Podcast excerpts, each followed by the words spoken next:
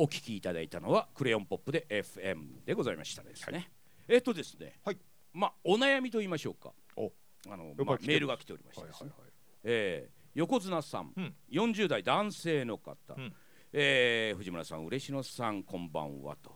先月の放送で、はい。えー会社での昇進とともに心の病を患い、休職後に退職し地方に移住したことを報告したものですと、はい私の拙い現状報告を番組で取り上げていただきありがとうございましたと、昇進してすぐに物事がうまくいくわけがないことや、キャリアへの見切りが早すぎること、周りの評価を気にしすぎることなどをご指摘いただき時折耳が痛くはなりましたが、自分自身うすうす感じていながら目を背けていたことをお三方に忌憚のないお言葉にしていただけたことで納得感を持って受け入れることができたように思いますと。そうなんですね、ええ。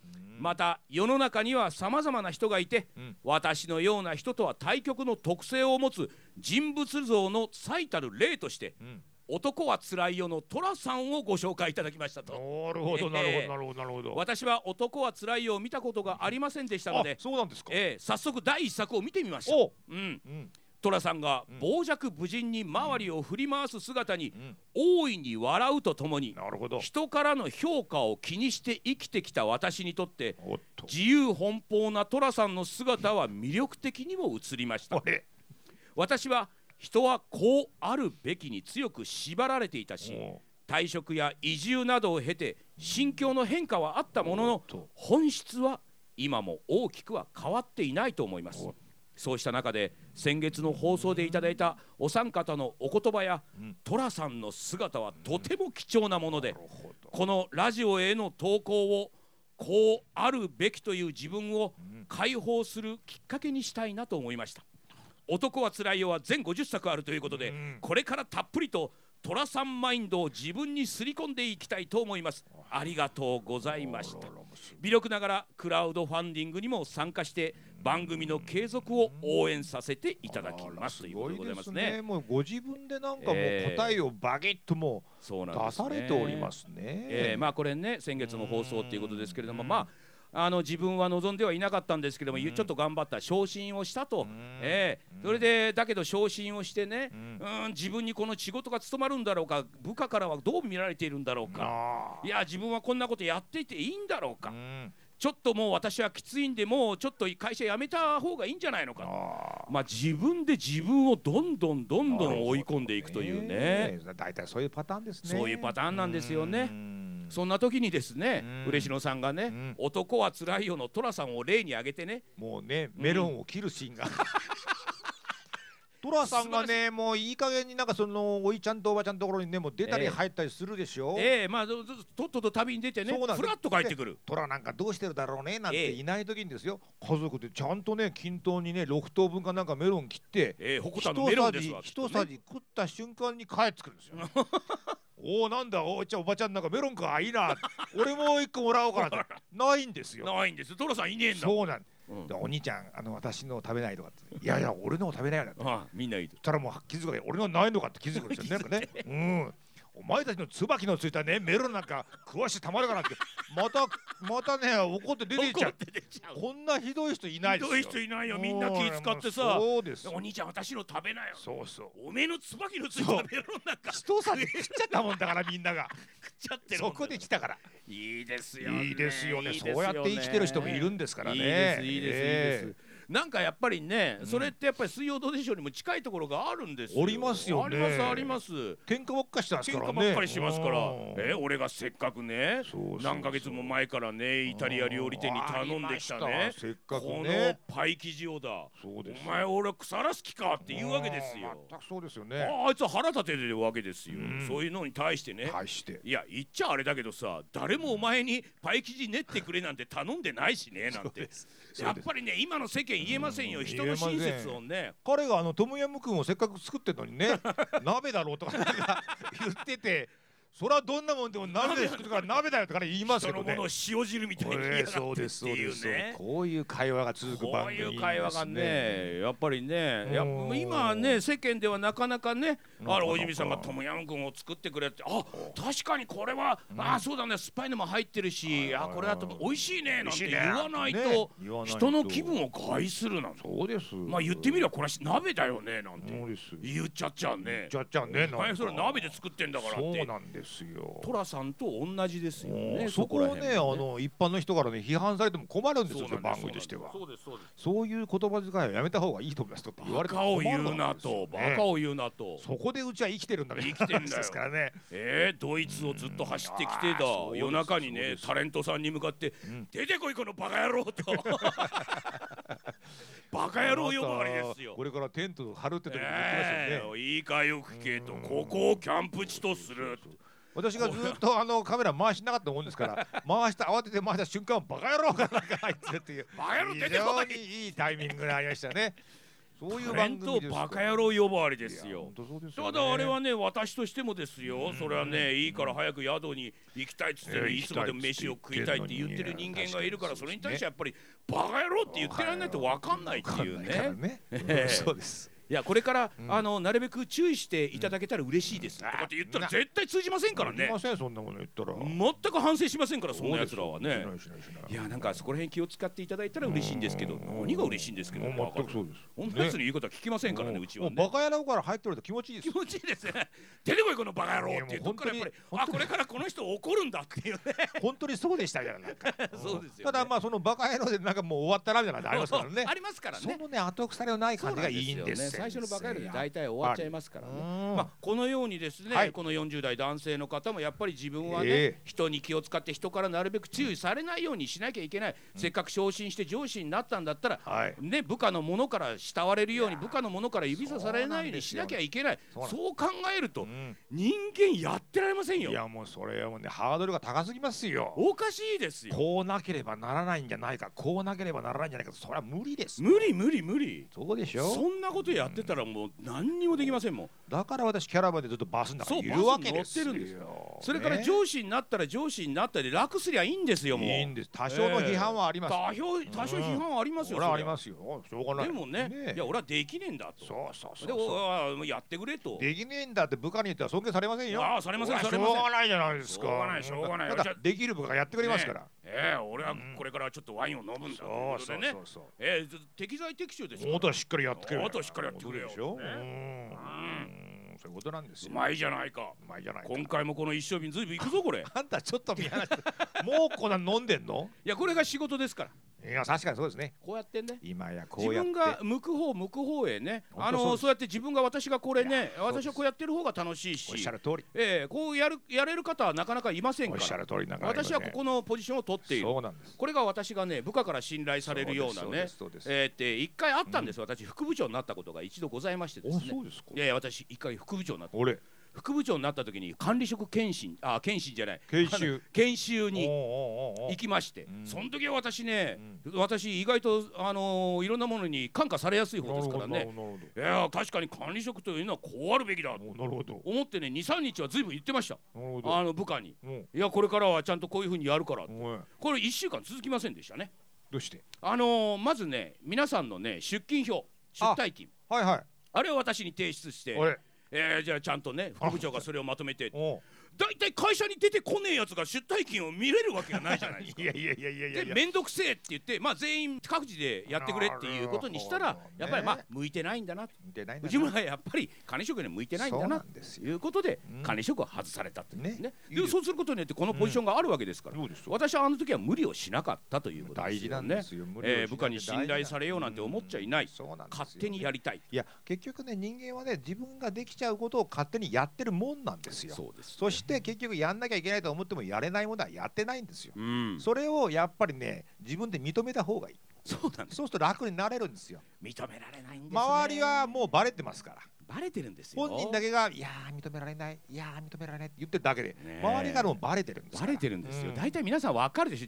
ほ他人を見てたらあの人あそこまでやって必死になんか「なんですよ。いやいや俺がやるから」みたいにね言ってるけど、うん。あれ無理だなって。だからねサラリーマンはねできませんって言うとなんかもうダメなんだなっていうなんかあー。脅迫観念があるから。あるしね。でもやれませんって言えばうんやれる人がやるわけですから適材適所におのずとなるんですよ。そうなんですそうなんです。だからやれない人はやれないやれないやれないってリレーみたいに言ってくれればやれる人に行き渡るわけですよ。でも会社の雰囲気っていうのはねとはいえありますもんね。うあります。みんながやりますやりますって言って前のめりじゃないと、おその会社の中の雰囲気としてうん。ダメだっていうね。でもねそういう人ねやれないのにやれますっていう人ね大体仕事止めてるんですよ。ああ回りませんね。ねそういうのってね。うん。でもそういう会社って自分が合わないなとこれはもうどうしようもないですわ。そうです。早いとこ見切りそれは見切りつけていいんですよ。そうですね。だから自分を正直に出してそれを認めてくれないそうですよね。ところだったらあこれは向いてないんだとね。じゃなくて自分はいやこれはちょっと自分ダメです。そうですこでもでもねあのこれはできると思います。嬉野さんもそうですから、うんバスにずっと乗ってるけど、いやでもここは任してくれと。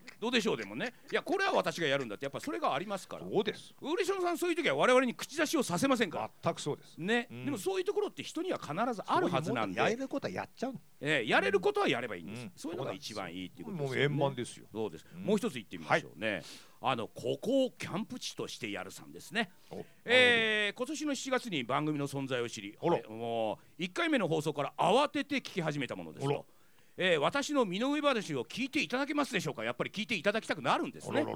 私の両親は健在なんですがどうもうまい付き合い方がわからないんですと、うん。2020年のお正月帰省した時のことです。うん。私が後役だということで頼んでもいないのに両親は勝手に神社だかお寺からお札をもらってお札をもらってきましたと。うん。正月休み明けは実家からそのまま出勤するつもりでしたのでうん。出社時は邪魔にならない、えーよううん。小さなバッグにパンパンに荷物を詰めての帰省でした、うん。もちろんそんな木の板でできたお札なんて入りませんしそもそも私の中には厄年という概念がないんです。私にただただ邪魔なだけのお札ですが一応気を使ってねバッグに入らないからまた次帰ってきた時に持って帰るねと伝えると人の行為を無駄にするな？など父親の嫌味が炸裂したことに私はブチギレ。母は今ふてくされたら今年1年気分悪いわよ。と私の説得にかかってきたのですが私は気がついた時から20年以上気分悪いわと家を飛び出してしまいました。実は父だけでなく母も昔から私が思い通りの行動をしないととにかく切れる人なんです。これまでの私の人生はそんな両親のもとで不安を抱えたまま実に20年以上が過ぎていたのです。それから2年半以上音信不通。住まいも両親にはバレていたので現在は友人の家に居候させてもらっています。さすがにそろそろ捜索願いなど出されても迷惑なので母の誕生日に一言だけ LINE を送りました、うん正直両親のせいでやりたいことに挑戦できなかった記憶もあり3億円くらいの現金とともに謝罪をしてもらっても両親のことを受け入れられるかどうか分かりませんだえー藤村さんと、まあ、次女風子さんのやり取りを聞いていると普通の親子はこんな雰囲気なんだろうなと少し羨ましくも思いますがあの両親とそんな雰囲気で過ごしたいかと言われると疑問が尽きない今日この頃でございますということで両親というものとまあ一切この気が合わないというかね。難しいものですね。そうでしょうね。まあなんかどういうご関係なのかね、うん。いまいちよくわかりませんけども。わかりませんけどでも一応そのお札もらった時には実家に戻られたってことですもんね。だからうん。実家に戻ろうというような、あータイミングはきっとあるんですもんね。そうです。だけどそこでうん。一回そのねあの厄年のねお札問題で。そうですね。えだからー、彼女は正直きついなとこれ持っていくの私こんなんいらねえな余計なお世話だなんてなるほど。まあ若干顔に出たんでしょう。彼女もねきっとね。いやだからその前に厄年の札をうん。両親が娘のためにもらってきたっていう時に、はいはい。両親は娘に対してどういうイメージがあったのかっていうのもあるんじゃないですか？うんうんお前の人生まだまだまだだからお前のためを思ってみたいななんかあったかもしれませんよね。はいなんかちょっとこう傷口に触れているところあったんですかね。なんかねうん。だからそのご両親っていうのもうん。まあ仲がそんなに良くないというのは当然あったんでしょうこの20年以上ねやっぱり。それは当人たちも気づいている。ですよね。そんな中で、えーうん。後役だって言った時にねうん。まあ両親がいい方向に捉えるとですよ。うん。気を使ってうん。いや一つの親切として、はい。い、や私たちははい。あなたのことを気遣ってるんだ、はい。っていうことでその神社かだかどっかのねね。ちゃんとまあちゃんとしたこういうでっかいお札なんでしょうあなたがあの災難に遭わないようにということでお札を買ってきて、はい、その時のその彼女の顔つきですね。うん。またこんなの買ってきて、うん。私別にそんなのどうでもいいのに、うん。っていう顔なんでしょうね。ね。でもこれって多分今までの日常だったと思うんですよ。うん。この両親との関係の中で、うん。彼女としては両親がどんな思いでうん。この木札を買ってこようと、もうこんなの私いらないからまた余計なもの買ってきて、っていう同じね。受け答えだったんでしょうねなるほどね。うん。だからまあ彼女の方がそういう面で言うとちょっと悪いということもありますけれども、うん。私からするとご両親の方がね、うん。これで多少お前む娘ようん俺たちもお前のことをちゃんと気遣ってるっていうことを分かれよっていう、うんそうですね。押し出しの強さみたいなね。これがね押し付けって押しいうものであるんだったらね、う。んそれはあんまり贈り物じゃないですもんね。贈り物じゃないっていう、うん。だからなんかこうあげると同時に請求書を回してるようなそう感じですからね。いうことなんですよ。うん。これはやっぱりきついですよ。それをあの彼女は敏感に感じ取ってうん。これをねね笑顔で受け取るっていう気持ちにはどうしてもなれないというところがまあこの親子関係のずねっと続いている片っぽがどうしても気づけないってところなんでしょうね。お互い。っなるほど。ていうね。これよくあるかもしれませんね。あるかもね。うん。いや僕はあると思いますよそれは。うん。ね。ええでまあそのそのまあはっきりとね彼女も言ってしまったんでそれから2年間音信不通でっていうね。今その状態ですわ。ええなるほど。まあ誕生日の日にまあ私は無事だよっていうことでうん。両親にねうんあの LINE は一応送ったけどまあ LINE が通じているんであればまあそうねですよね。まあ別にね。うんうんうん。でもまあこれはねうん。改善しようなんて思わないことじゃないですか？まあそうですね。うん。うん。親子って結局もそううですね。あんまり関係ないと思うんですよね。関係ない。あの血が通ってるとかあんまり僕の場合は感じてなくて。はいまあだから次女に対してもうんまあもちろんね子供であるからあのー今引きこもりなんでねうん分かった分かったお前の面倒はもうずっともうとりあえず見るからっていう気持ちではあるんですけれどももだからといってうん彼女にねはい自分のことをじゃあ恩に来てほしいとか俺俺はお前の面倒はしょうがなく見てるんだってことははっきり言いますからねだって親子だからしょうがねえから見てんだもん捨てるわけにはいかねえしっていうね。それにあなたの場合はねあなたのあのお母様とねあのーほとんど音信不通に近いんじゃないかっていう気がしますけどね。まあうちの母親とか全くそういう関係ですね。うん。でもそれでもなんかまあその親子のコミュニケーションがまあそういう様相うん様相なんでしょうきっと。いやうん。ーこればっかりはね、うん。だからまあ親子だからっていうことも。あまり強く感じない方が考えない方がそうです。親子だからどういうふうに処した方がいいんだだからやんなきゃいけないのかなとかっていうことからは多分もう自由になった方がいいですね。いやーそれはね、うん。それも同じですよ、うん。会社の上司はこうあるべきっていうのと、そうですね。あのーちょっと前のね、うん。相談でもあったじゃないですか。そうですあのー自分の妻に対して子供に対して愛情がもちろんないわけじゃないんだけど、子供の運動会があるっていうと面倒くさくて行きたくない自分っていうのは白状なんでしょうかと。あいう男ました性の方がね。ね。いらっしゃいましたけどこんなもの白状じゃないですよね。白状でも何でもない。俺も一緒ですと。そんなものは普通でしょみたいな話でしたよね。ええ私そうですもん。私も多分そうでしょうよ。長女の時だけですね、うん。運動会楽しみだないうのはねーね、あとはねっていうのはなるほど。実際あるんですよありますよね。で彼なんかはね、うんあのーそうやってねあのコロナの時にね、はい。会社に行かなくていいなんてうん。なった時にねいや、うんちょっと今日は行かなきゃいけないんだって言ってね、うん一人で車で近くのスーパーの駐車場に行って、うんオーディションの DVD を日がない一日見て家に帰るっていう、うん私っておかしいんでしょうおか。おかしくないですよおかしくないですよ。そうなんですよそうやって自分で対応しようとしてる自わけ分でちゃんと対応してるわけでですすから。全然おかしくないですよ。全然そういうことをしないでねうん無理してね子供と手をつないでねうん。あのショッピングに行くのがこれが理想の親子だし親子はこうあらなきゃいけないんだ。こうできる人は本当に楽しいからやってるだけで。たまたまハッピーなだけですから。ねそんなものはああいうところの家族はそうじゃないですよ。いややる必要はないんですまあだからあれですよ実家があってね、うん。まあ実家があるっていうことと、まあ両親が元気でまあ頼ろうと思えば頼れるかなっていうう時にはさ、なんかの時には頼ろうと思って、それはなんかこう利用できるわけでしょ？そうですそうです。自分が親と実家を利用してるっていうふうなことが認識できれば、うん。それに対してありがとうぐらい多分言えるわけじゃないですか。そうそうそうそう。あもうそれぐらいでいいっていうことでとにかくやっぱりなんか型にはまってしまうというかね。親子関係はこういうものだ、ね。誰は誰と友人関係にはこういうもんだっていうことをね。あまりにもはめすぎている、そこに苦しんでいるっていうことを自覚した方がいい。とにかく後から領収書の回ってくるプレゼントはいらない。そうそうそうそうそういうことですよね。そうですそうです。うん。だから自分もやってると思うんですよ。どっかに行ったらお土産買わなきゃいけない。ああそうです。あれ一番やっちゃいけないですよ。ないですよね。あれは領収書を渡してるわけで、ねえ次あんたどっか行った時に私に返しなさいよって。いやそんな気持ちじゃないって言ってますけどお土産をあげるってことはそういうことですから。よ。よくよく考えないと。そうなんですようん。ね。ねうん。そういうことでね。とえーちょっとねあんまり型にはまらないでっていうことを我はいはいはい。々この番組ではよく言っているということですね。えーそうね言われればねああまあそういうもんかってもう人間関係はねあの貸借関係は健全にしましょうって話です。そうですそうね。うん。じゃあ最後の曲、はい。い、ってみましょうか。A ピンクで No No No はい聴いていただいたのは、はい。A ピンクで No No No でございまして。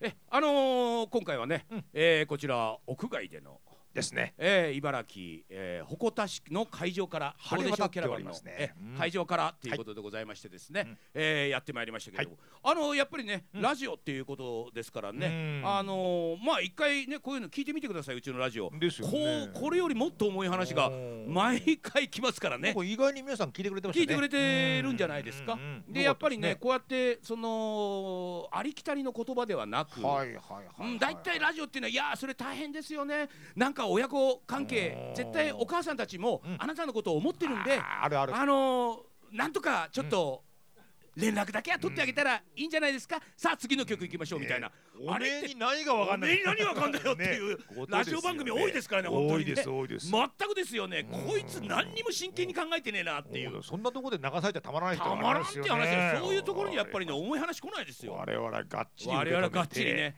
いやえー多分この関係はもう無理ですよと、一生これでいいんじゃないですかというぐらいで無理する必要ないんじゃないですかっていうことですんでね、うん。だこういうラジオ番組やっておりますんでねなんとかやっぱりねこれスポンサーつけてるとやっぱりいろいろとねあの気を使わなきゃいけないところもありますからね。からね。生命保険なんかがスポンサーについちゃった日にはまあ、ああの、重病の方いらっしゃるんです。もういいんじゃないですかとは言えないですからね。あ言えないです。ね。もういいんじゃないですか。やることやったんだからっていうことは言えないですからね、だからまあスポンサーつけずにやっておりますんでね。りますから。あのぜひクラウドファンディングこの番組あの、興味を持ってあれたんだったら、はい。ステッカーのね、うんからやってますんで,、ねやってますんちょでねっと覗いてみて、はい。えーであとはラジオ番組聞いていただいてでクラウドファンディングいくばっか払いましたっていうことであればね、うん。我々もちろん読んでいきますからそね。もちろんそうです。真っ先にメール読んできますからねこうやってね。とりあえずラジコで聞いてもらってそういうことです。どういう番組かなと知ってもらって。知ってもらって、はいっていうことですね。えということで、はい。えーちょうどお時間とはいなりましたと、うん。えーこれからですね1週間はラジコ、はい。ラジコのタイムフリー機能でこの番組をお楽しみいただけます、はいはい。さらにラジオクラウドというアプリを利用していただければ繰り返しお聞きいただくこともできます。ということで、えー本日もお時間となりました。お相手は嬉野正道と。藤村忠久でございました。皆さんおやすみなさい。おやすみなさい